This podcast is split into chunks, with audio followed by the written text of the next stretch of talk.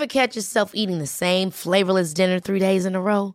Dreaming of something better? Well, HelloFresh is your guilt-free dream come true, baby. It's me, Kiki Palmer. Let's wake up those taste buds with hot, juicy pecan-crusted chicken or garlic butter shrimp scampi. Mm. Hello Fresh. Stop dreaming of all the delicious possibilities and dig in at HelloFresh.com. Let's get this dinner party started.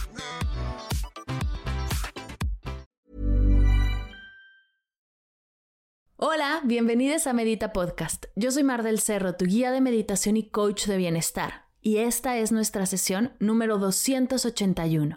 Trastorno de déficit de atención con hiperactividad y mindfulness. Entrevista con Regina Ojeda.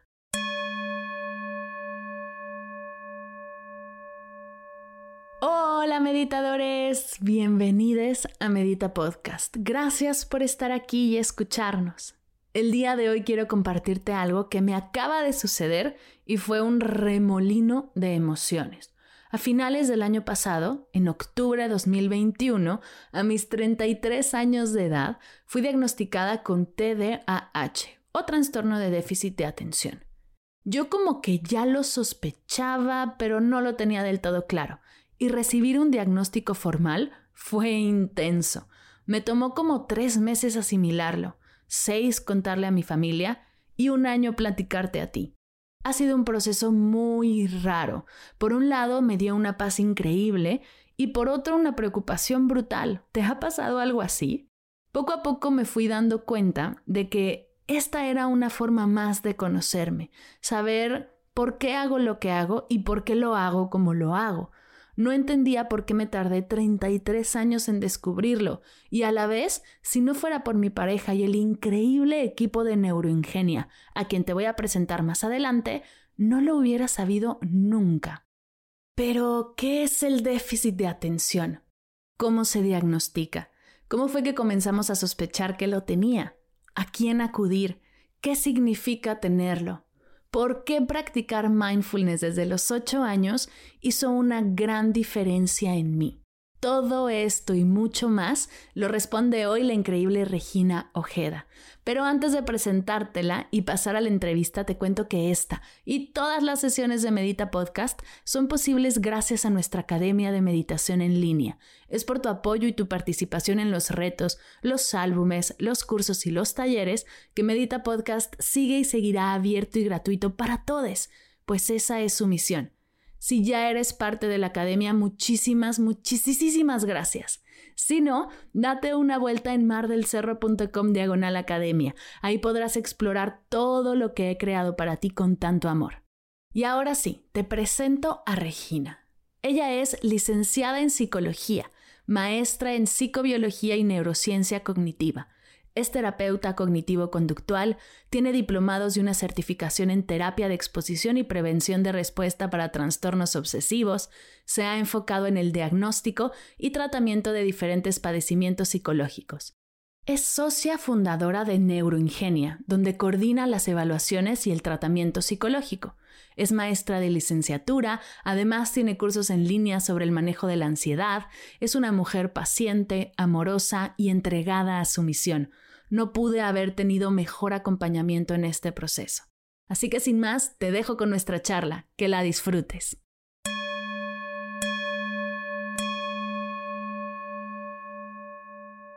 El día de hoy vamos a empezar distinto el episodio, vamos a empezar con una confesión. Hola, yo soy Mar del Cerro y tengo trastorno con déficit de atención. Tan, tan, tan.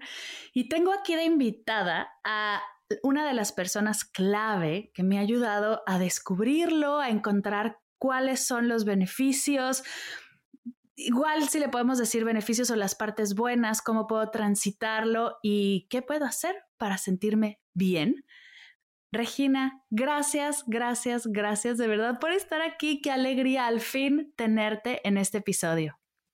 Muchísimas gracias a ti, Mar, para invitarme a platicar contigo sobre toda esta experiencia y hablar de un tema que me parece muy interesante y que muchas personas puedan conocer.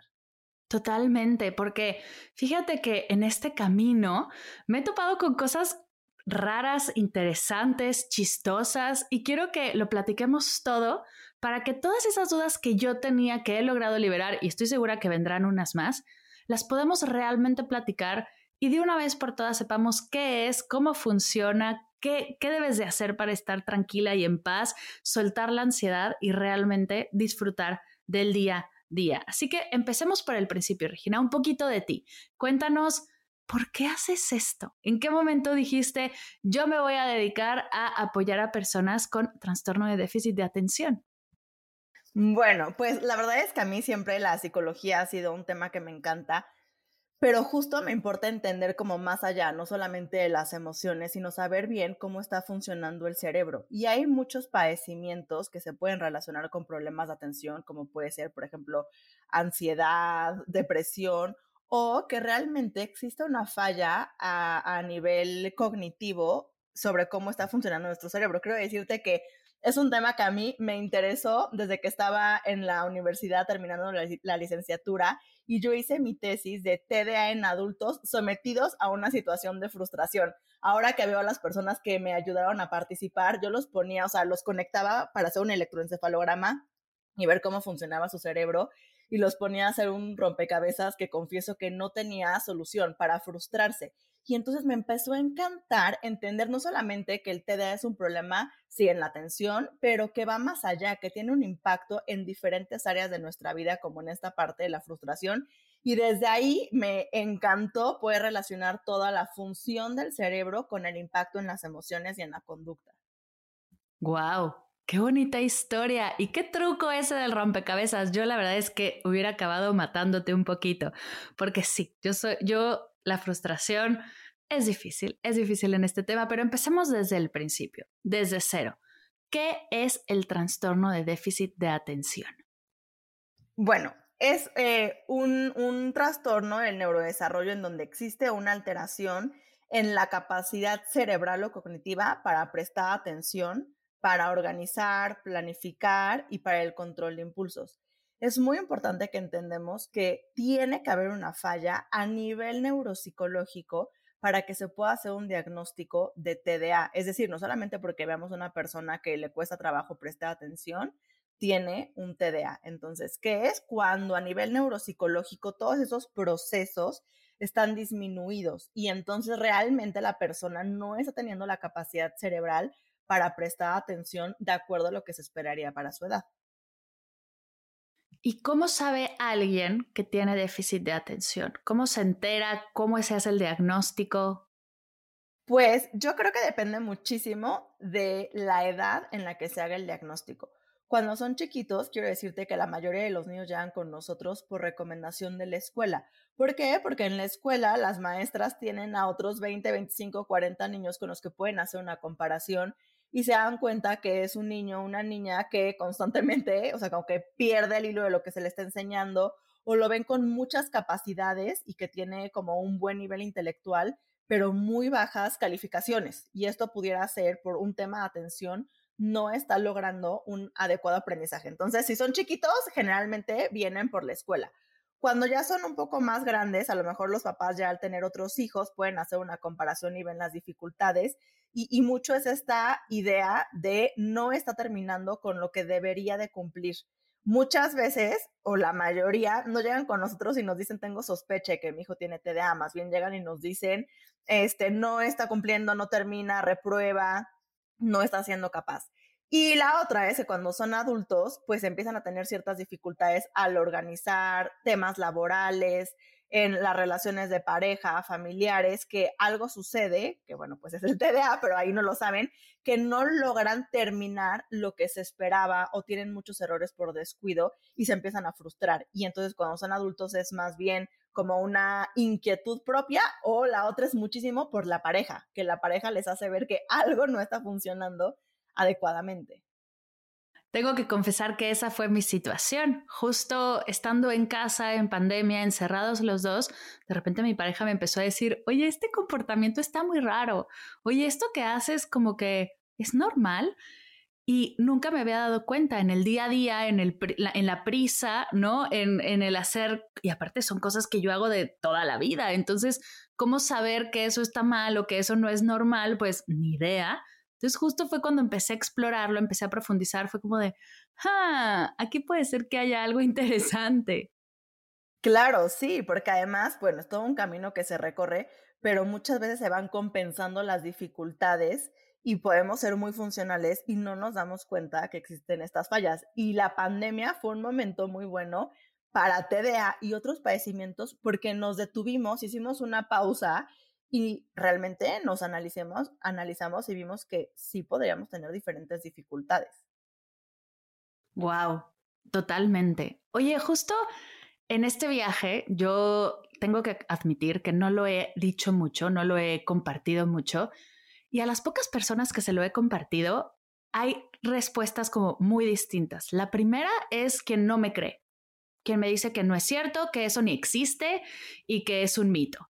La segunda es que cómo puede ser si yo siendo tan funcional y bueno, funcional, mi pareja diría entre comillas, pero si yo siento tan funcional y habiendo emprendido y no, como cómo puede ser eso que que no le crea a la persona que me diagnosticó y hay gente que me ve y me dice, ajá, claro, y luego, entonces, ¿por qué tenemos todavía o, qué, qué ha sucedido que hay todavía esta resistencia y hay gente que sigue creyendo que es un mito? Claro, yo creo que con el TDA sucedió algo que, digamos, que se puso de moda. Entonces, de repente, todo el mundo empezó como a justificar ciertas acciones diciendo que tenían TDA. En muchas escuelas, tiempo atrás empezaron a decir que los niños tenían TDA sin realmente hacer un diagnóstico. Y yo creo que eso generó en muchas personas como este repele de decir, no, no es cierto, eso es un mito, está de moda, todos lo tienen pero creo que también hay que tener en cuenta que todo esto pues tiene un sustento científico y se ha estudiado que sí existen fallas. Por esto recalco que es tan importante hacer un buen diagnóstico. Jamás decir una persona tiene TDA porque le hice una entrevista y lo sospecho, porque le di un cuestionario para ver si tenía distracción y la tiene. Tenemos que corroborar que sí lo tiene a través de pruebas neuropsicológicas. Y bueno, también de esto que muchas personas de repente no lo creen porque hay muchas personas, como es tu caso, Mar, que pueden ser muy exitosas y que han utilizado esto como algo positivo, porque algo que genera el TDA como un beneficio es la creatividad. Entonces, alguien voltea y ve a una persona que ha alcanzado muchas cosas de manera creativa y no creen que hubo un gran trabajo, sacrificio y esfuerzo para lograrlo y que realmente sí existen problemas de atención, pero que con el paso del tiempo se van disminuyendo y has encontrado la forma de organizarte y que no sea algo notorio para todas las personas, pero como bien lo dices, ya en un espacio pequeño de confianza, las personas como tu pareja lo pueden detectar. Totalmente. ¿Y qué otros mitos hay alrededor del TDA? ¿Hay algo todavía por ahí, además del que la gente que sigue creyendo que no es verdad o que creemos de repente que todos tenemos TDA? ¿Hay algunos otros mitos por ahí que haya, que sea importante como darles luz para que dejemos de repetirlos? Sí, hay un mito muy importante y es el tema del medicamento. Hay muchas personas cuando tienen un TDA, pues, o sea, como de un nivel severo y que sí está afectando diferentes áreas significativas de su vida, realmente necesitan un medicamento y sobre todo esto sucede cuando son niños. ¿Qué pasa? Un TDA no bien llevado puede traer consecuencias negativas significativas en la parte emocional. Entonces, un niño con problemas de atención o de hiperactividad va a ser señalado, aunque no queramos, va a ser etiquetado, se va a empezar a frustrar y entonces va a impactar en su seguridad personal, en habilidades sociales y en otros temas. ¿Y qué sucede? Cuando hay un TDA, realmente el cerebro del niño no lo está logrando. Y entonces las personas tienen esta idea y este, sí, de que el, medicamento va a ser contraproducente o se van a volver adictos al medicamento y de verdad es que les puede hacer toda la diferencia y justo les puede prevenir que en la adolescencia o en la vida adulta hasta tengan una adicción. Entonces, como no dejarlo solamente desde la parte psicológica, tiene que ser apoyo desde la parte médica. Y yo siempre les digo, anímense a escucharlo y después decían si toman el medicamento y se lo necesitan, porque ojo, hay muchas terapias que pueden funcionar bien y no siempre se necesita medicamento, pero sí hay que abrirnos a esa opción. Uf, qué bueno que lo dices. Oye, yendo un pasito para atrás en el tema del diagnóstico, hablas de pruebas psicológicas. Eh, creo que sí, pruebas psicológicas. ¿En qué consiste este diagnóstico? ¿Cómo funciona? ¿Cuáles son los pasos? Claro, te platico un poco cómo lo hacemos y realmente pues obviamente creemos nosotros que es la manera ideal de llevarlo a cabo. En primer lugar, es muy importante que el TDA se haga de eh, un diagnóstico dentro de un equipo multidisciplinar, ¿ok? O sea, es decir, yo, Regina, no puedo ser la única que voy a diagnosticar a una persona con TDA, entonces trabajamos en equipo. ¿Qué se debe de hacer? En primero, en primer lugar, hay que ver desde la parte psicológica cómo están las emociones y la conducta de las personas. ¿Por qué?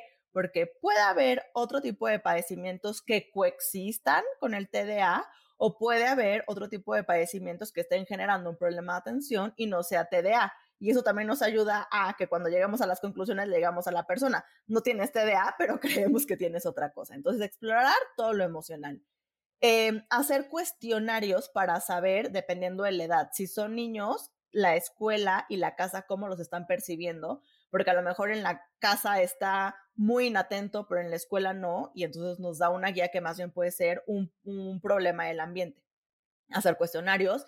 Si son adultos, también se hacen cuestionarios porque el TDA tiene que haber existido de niños. No puede ser un TDA que apareció en la vida adulta. Entonces, esos cuestionarios nos ayudan a explorar junto con una historia clínica si sí existían estas manifestaciones desde pequeños.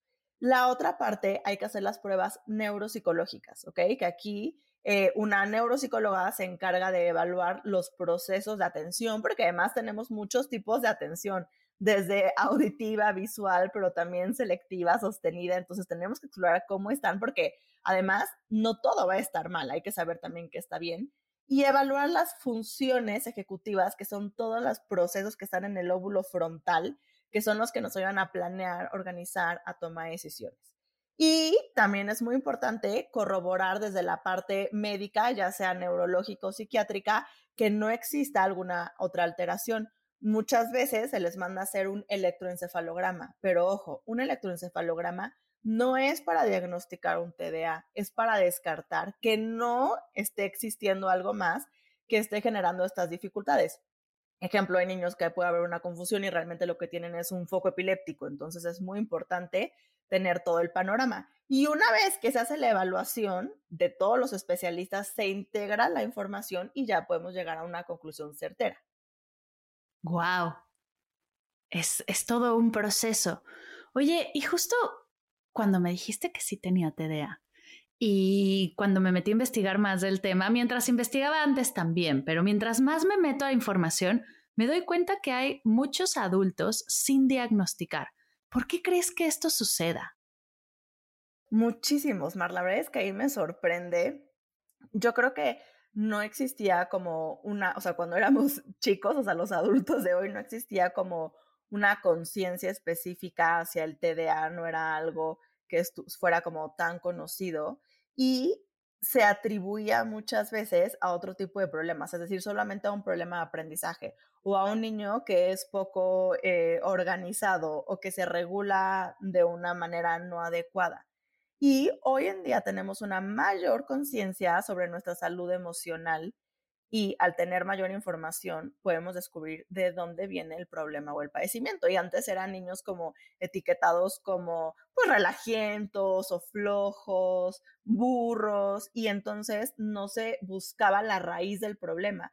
Y algo indispensable en el TDA es entender que, por supuesto, que hay manifestaciones y cada quien lo va a vivir de una manera diferente, pero si solamente atacamos el síntoma, el problema, pero no la raíz, entonces en ese momento va a disminuir o se va a apagar el problema, pero el TDA va a continuar y va a aparecer de diferentes formas. Y entonces, de repente, hay adultos que ya son tantos los problemas que tienen, que puede ser problemas en el estado de ánimo, ansiedad, depresión, eh, adicciones, no sé, divorcios, que entonces la gente se enfoca en ver esos problemas, pero no la raíz, no que lo está causando.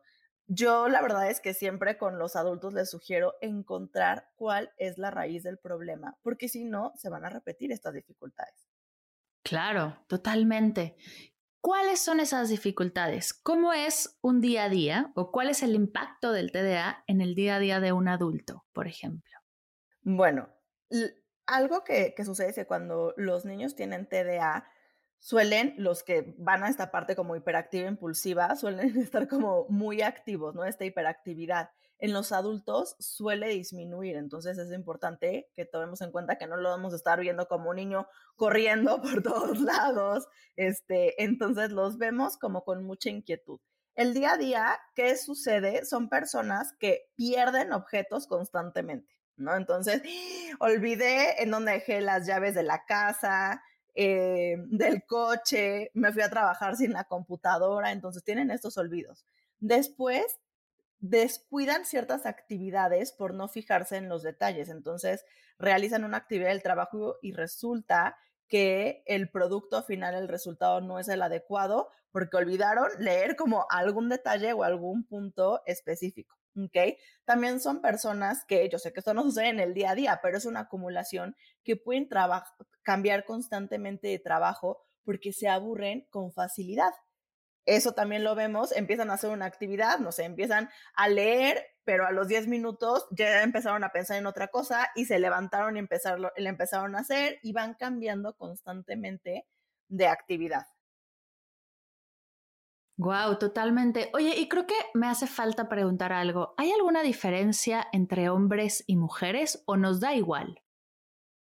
Las mujeres suelen tener más un TDA de predominio inatento, ¿ok? Y los hombres más de hiperactivo impulsivo. No quiere decir que no pueda existir, este, o sea, hombres nada más con predominio inatento, pero esa suele ser como la tendencia que existe.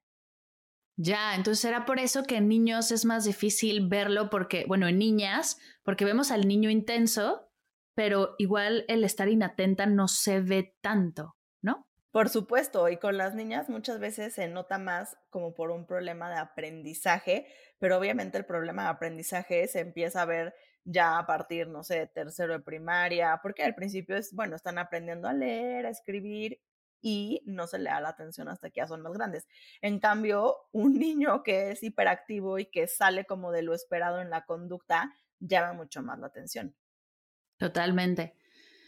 Oye, ¿y es algo que se hereda? O sea, si yo tengo déficit de atención, tendría que voltear hacia arriba y decirle a mis padres como de, hey, aquí encontré algo, o es surge así nada más de la nada. Totalmente, Mar se ha encontrado, digo, la verdad es que no hay una causa específica y como sabes todo esto, pues siempre hay investigaciones, pero sí, la parte genética hereditaria tiene un peso muy importante. O sea, se, se cree que una persona con TDA, 70% alguno de los papás o el papá tuvo, ¿ok?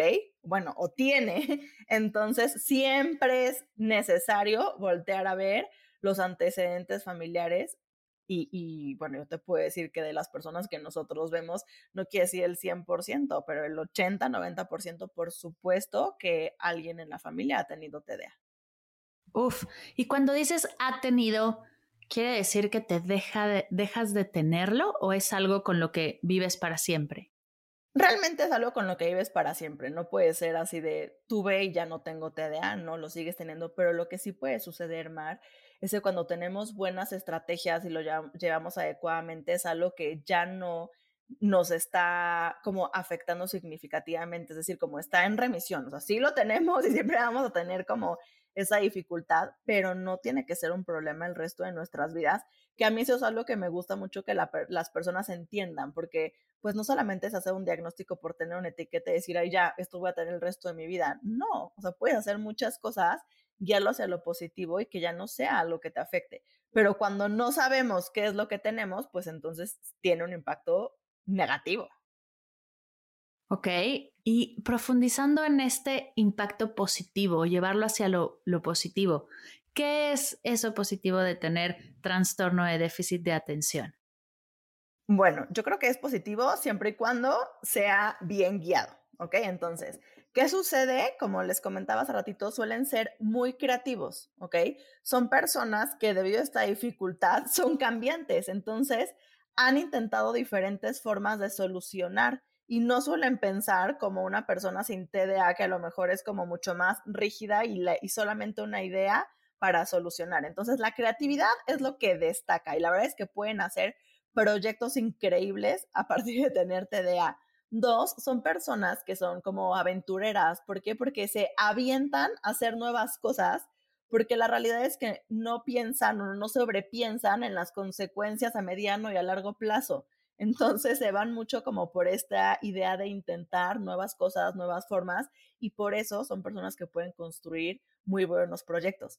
Y hay otra cosa que tienen como muy positiva, que las personas con un TDA, ojo, bien llevado, suelen tener como un buen como humor, suelen ser muy agradables con las otras personas. ¿Por qué? Porque cuando fueron chicos se dieron cuenta que no iban a destacar por un tema emocional, eh, un tema académico, por las mejores calificaciones. Y entonces empezaron a crecer esta parte social, de ser agradables, de empatía. Entonces suelen ser personas muy divertidas. Hi, I'm Daniel, founder of Pretty Litter. Cats and cat owners deserve better than any old-fashioned litter. That's why I teamed up with scientists and veterinarians to create Pretty Litter. Its innovative crystal formula has superior odor control and weighs up to 80% less than clay litter. Pretty Litter even monitors health by changing colors to help detect early signs of potential illness. It's the world's smartest kitty litter. Go to prettylitter.com and use code ACAST for 20% off your first order and a free cat toy. Terms and conditions apply. See site for details. Ay, me gusta, me gustan esos aspectos positivos, totalmente. Oye, mientras la conversación apunté una palabrita que justo hablábamos en mi diagnóstico, que es el tema de la compensación. Y me gustaría profundizar en él porque creo que es algo que, ya que me lo dijiste, fue como, logré descansar, logré realmente relajarme y decir, ok, lo que estoy haciendo es tratando de compensar todo el tiempo esto que estoy viviendo. Cuéntanos un poquito más qué son estas compensaciones, cómo surgen y, si alguien lo está viviendo, ¿no? Que pueda identificarlo para, para buscar ayuda. Claro. Cuando hay fallas en diferentes, en diferentes niveles, buscamos como humanos, pues como compensarlas y fortalecer otras áreas, ¿ok? Entonces, si sabemos que nuestro fuerte no es la organización, probablemente vamos a compensarlo y vamos a empezar a trabajar de otra forma y ¿qué va a suceder? Que esa falla que tenemos no va a ser tan notoria. Por eso hay muchos otros circuitos que se ven reforzados, es decir, muchos otros procesos cognitivos, emocionales, que van a ser reforzados para compensar esa falla que tenemos y entonces se disminuye y en serio muchas veces, como lo hablábamos, las personas no lo notan, ¿ok? Y a veces hasta a uno mismo nos puede hacer como cuestionarnos, ¿realmente lo tengo? Porque ya me acostumbré a funcionar de otra manera y he compensado y he sobresalido en otro tipo de procesos. Y esto realmente habla de una muy buena capacidad de adaptación que tenemos las personas y los seres humanos para no solamente enfocarnos en lo que está mal, sino que eh, eh, a nivel cerebral se van haciendo mayores conexiones en otras áreas que no son, por ejemplo, las de atención. Claro, el tema es que te das cuenta después de mucho tiempo que estás sobrehaciendo, ¿no? Estás sobreplaneando, sobreorganizando, que era mi caso, por compensar el que seas mala en ello. Entonces, desde fuera se ve muy lindo y se ve como, ay, es que eres súper organizada. Ajá, pero tengo que hacer tres veces más y tengo que meterle tres veces más energía para lograr esto que una persona normal lograría sin esta cantidad de recursos. Entonces, justo por eso digo que, ay, descansé porque fue como, sí, lo estás haciendo extra y, y ese es tu proceso y no lo voy a dejar de hacer porque me funciona. Pero entender qué es lo que estaba sucediendo genera una sensación de bienestar hermoso. Claro, Sí, y justo por eso también empieza a tener un impacto en otras áreas de la vida, en la vida adulta, como niveles elevados de estrés, porque hay personalidades que pues quieren cumplir y quieren hacer las cosas, pero saben que les va a costar más. Y eso implica un doble o triple esfuerzo, como tú lo dices, pero ¿a qué costo? Entonces vienen niveles elevados de estrés, que eso pues también hay que tener muchísimo cuidado porque cuando hay mucho estrés, también nuestro nivel de atención va a disminuir. Oye, ya hablamos de estrés, hablamos de ansiedad, hablamos de depresión. Em, ¿Cómo se relacionan con el trastorno de déficit de atención? Esa es la primera pregunta, porque tengo otra y la voy a guardar. Buenísimo. Vamos a, a, englobar como la parte de estrés y ansiedad como en uno y la depresión en otra, porque son dos mecanismos diferentes. ¿Qué sucede con temas de depresión? Cuando alguien tiene TDA, pues evidentemente tiene ciertas dificultades y no va a estar alcanzando las metas que se esperaban o no alcanzándolas en el tiempo esperado. Entonces viene esta sensación de no soy capaz, no estoy pudiendo, los demás van mejor, me estoy tardando más y esta frustración acumulada puede generar manifestaciones de tristeza, porque no estoy alcanzando lo que se esperaría y obviamente, pues inseguridad personal. Entonces, eso por un lado. Y por el otro lado, hacia ansiedad y estrés, ¿qué sucede? Las personas con un TDA también pueden estar enfocadas en no fallar y en hacerlo mejor. Entonces están hipervigilantes al error, a no equivocarse. Y entonces, como, como bien decías, en vez de prestar atención y, y nada más volteas y lees una cosa a una persona con TDA, tiene que hacer un gran esfuerzo para hacerlo.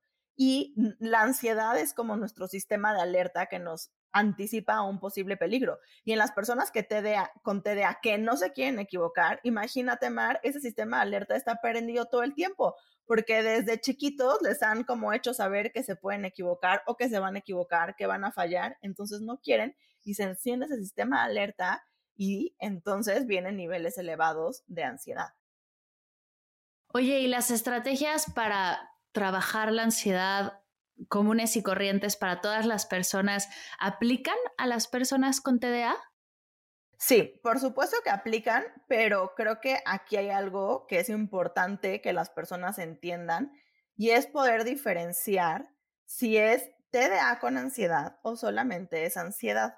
¿Por qué? Porque cuando hay ansiedad, las personas están muy como atentas al peligro y están descuidando otros aspectos de su vida. Entonces pueden estar distraídas hacia otros aspectos que son importantes y cometer errores, pero eso no es que sea un problema de atención. Entonces ahí yo les diría, primero hay que saber si sí es un problema de atención o es ansiedad, porque hay muchísimos niños que llegan con nosotros, adolescentes, adultos, y dicen que tienen TDA, pero lo que más bien tienen es un millón de pensamientos en la mente porque son ansiosos y claro que están distraídos, no van a atender lo que está en su entorno.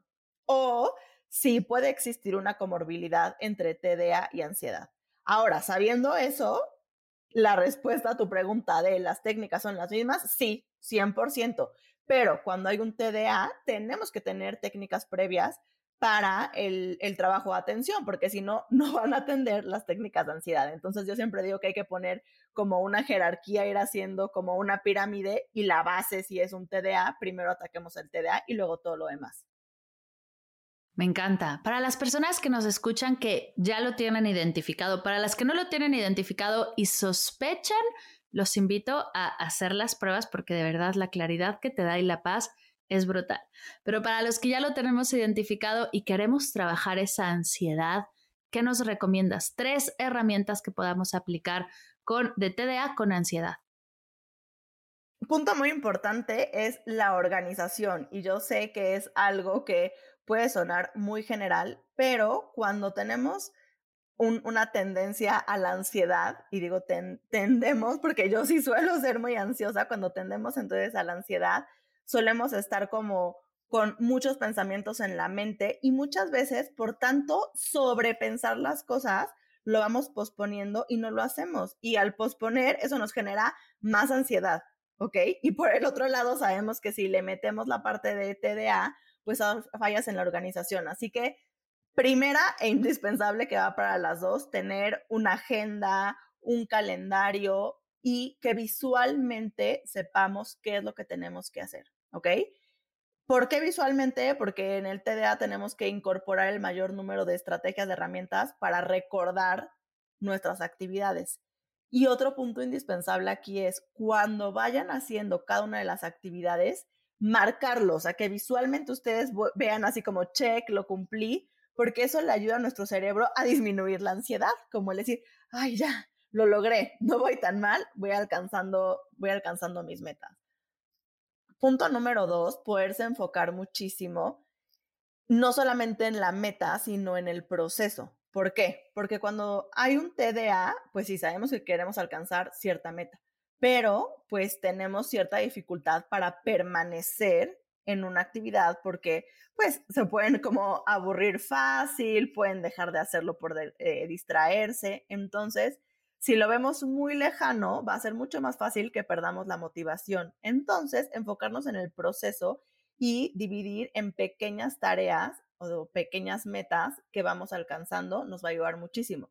Y además, mezclando la parte de ansiedad, es poder disfrutar el momento, porque cuando hay TDA, por todo el ambiente que ha presionado, como que los llevan a enfocarse solamente en la meta, pero ¿qué sucede? Entonces dejan de disfrutar todo ese proceso y vienen niveles elevados de ansiedad. Porque solamente están enfocados en el futuro, porque ojo, la ansiedad son pensamientos al futuro.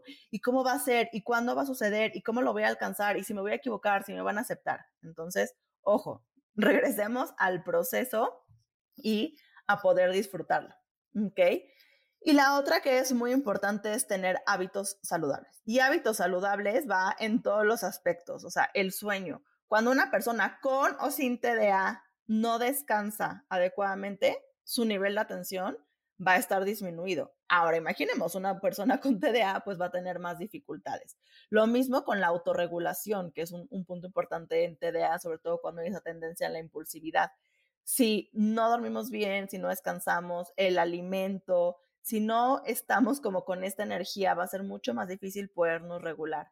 Entonces, sueño, alimentación y hábitos saludables como realizar ejercicio, acciones de autocuidado que nos ayuden a enfocarnos en nosotros y en el presente.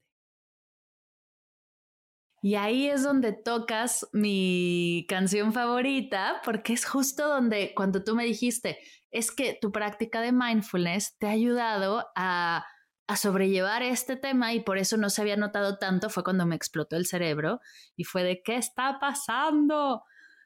¿Has visto en otras personas que a las cuales diagnosticas con TDA que el mindfulness les haya ayudado en sus procesos? 100%, Mar.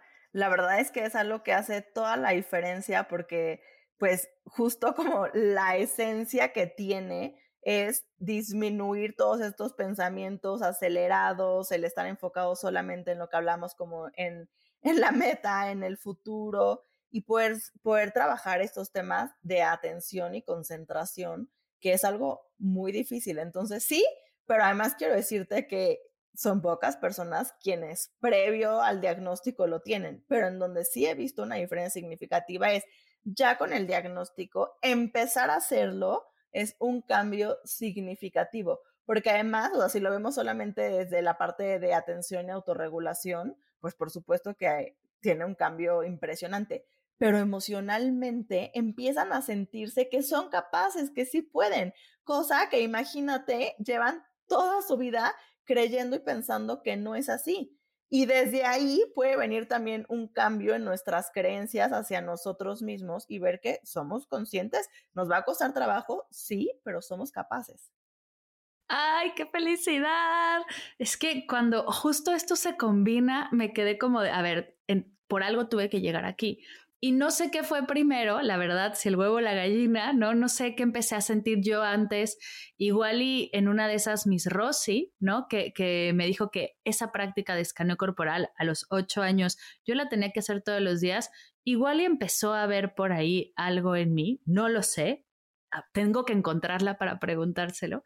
Pero qué bonito ver que el mindfulness, algo tan sencillo, porque de verdad es que es fácil practicarlo, no, no es complicado puede ayudarnos a, manejarlo de una manera más tranquila, a emocionalmente estar mejor, a funcionalmente sentirnos más aptos, más capaces, transitar estas dificultades desde otra manera y enfocarnos en lo importante, porque justo lo que decías, te haces más creativo y es algo que yo he visto. Mi manera de organizarme fue cuando, o sea, cuando yo me di cuenta que no me estaba funcionando las agendas, no me estaba funcionando todo lo que funcionaba allá afuera, busqué hacia adentro y dije que sí me funciona.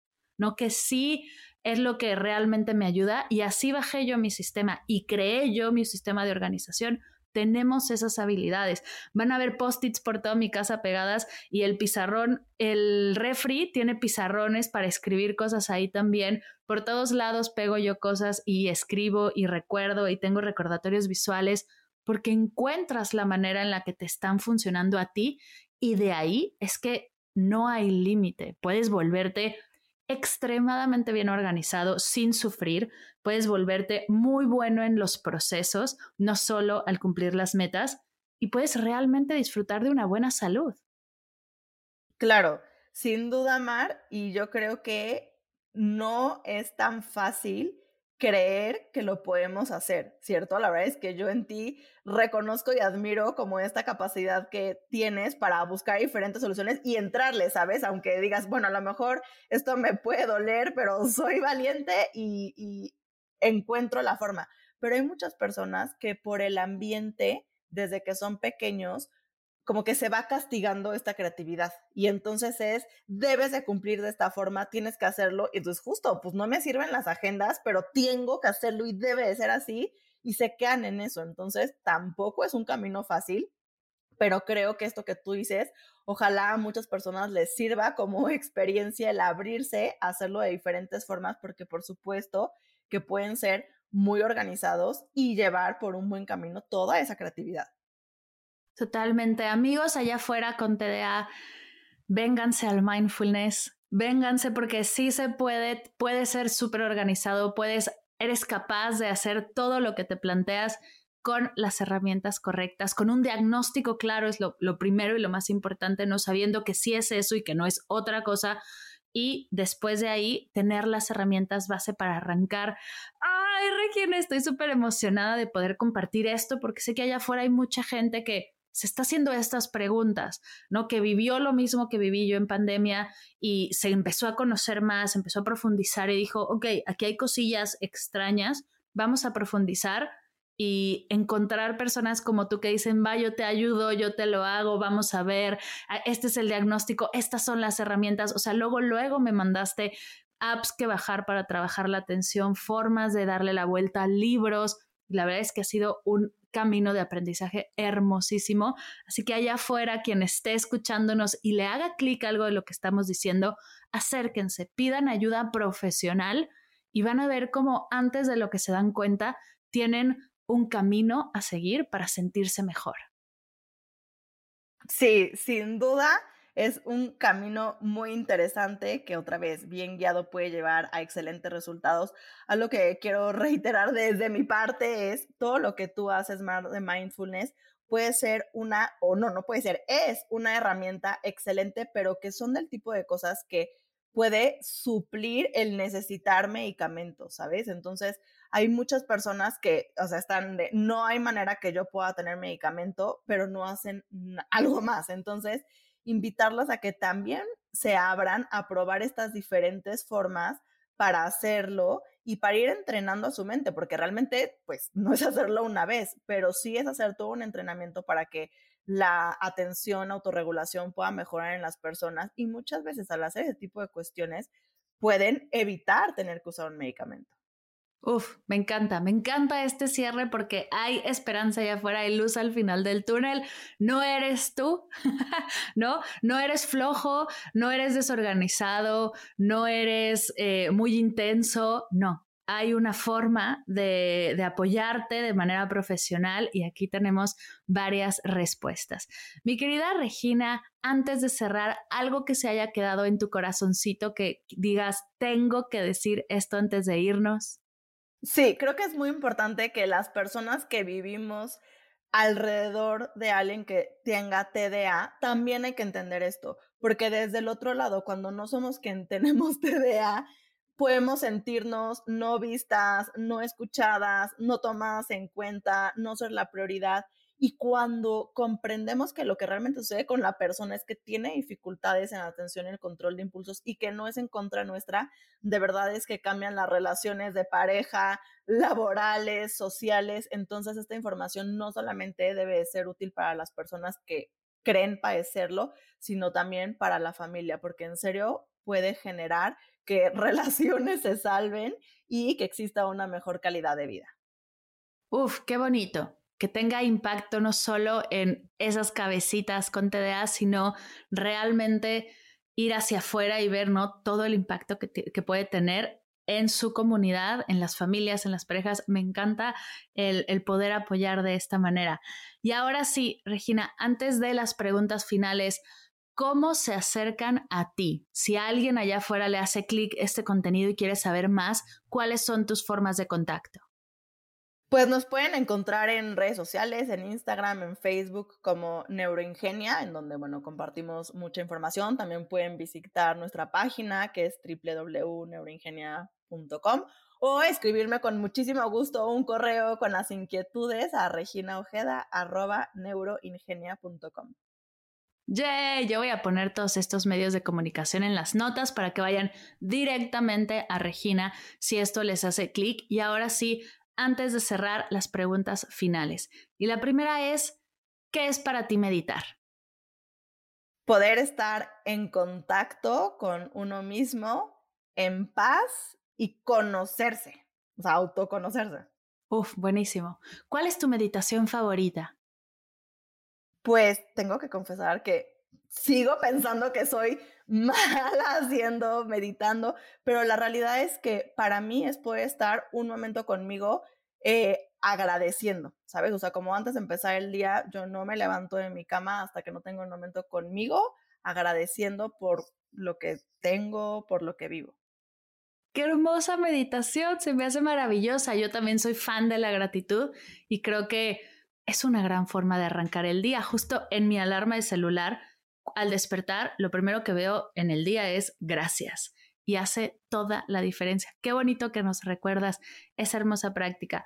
Y la última pregunta, tres cosas que te ha dejado la meditación. Regresaría otra vez a agradecer, el agradecimiento, estar en el presente y ser mucho más consciente de mí, de mi entorno y del mundo. ¡Ay, maravilloso!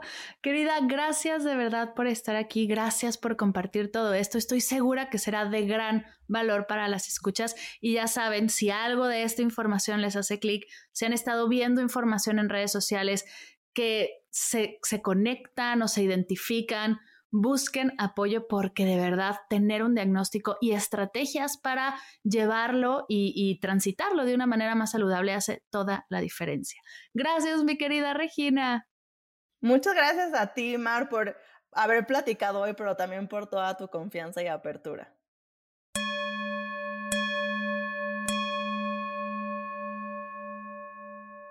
Gracias, gracias, gracias querida Regina por compartir conmigo y con todos los meditadores y las meditadoras tu sabiduría y tu experiencia.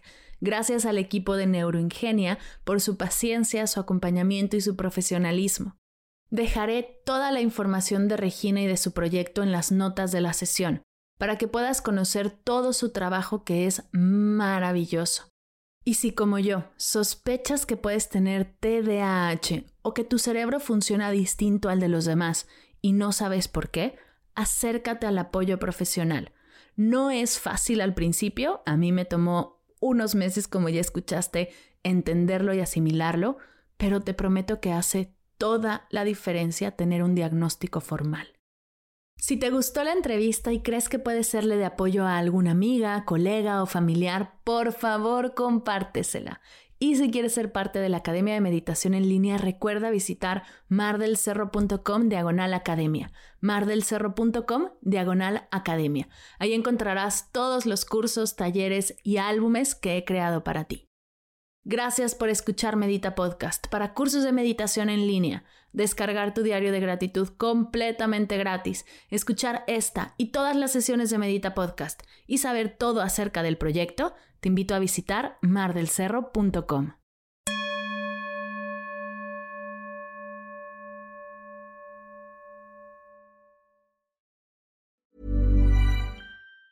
Ever catch yourself eating the same flavorless dinner three days in a row? Dreaming of something better? Well, HelloFresh is your guilt-free dream come true, baby. It's me, Kiki Palmer. Let's wake up those taste buds with hot, juicy pecan-crusted chicken or garlic butter shrimp scampi. Mm. Hello Fresh. Stop dreaming of all the delicious possibilities and dig in at HelloFresh.com. Let's get this dinner party started.